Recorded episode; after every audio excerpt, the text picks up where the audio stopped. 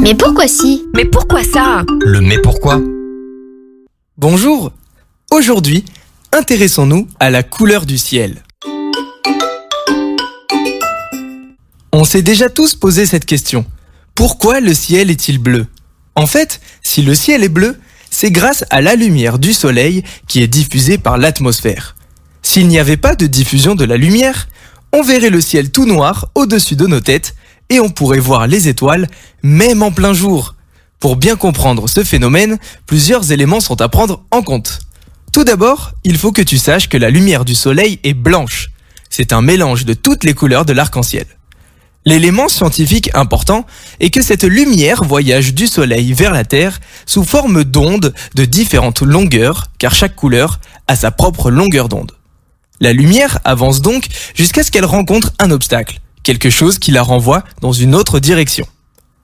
Quand les rayons du Soleil entrent dans l'atmosphère, donc dans le ciel, ils vont rencontrer différents obstacles. Ils vont rencontrer des atomes, des molécules d'air, des gouttes d'eau ou encore de la poussière.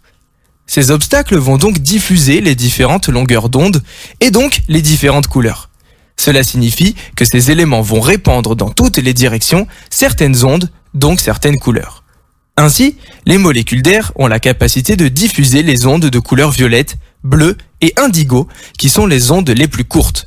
Les plus longues, les rouges, ne sont quasiment pas diffusées par ces particules d'air.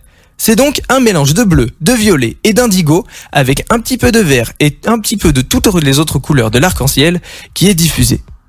Voilà donc pourquoi le ciel est bleu, grâce à ce mélange de teintes de couleurs. Et voilà, tu sais donc désormais pourquoi le ciel est-il bleu.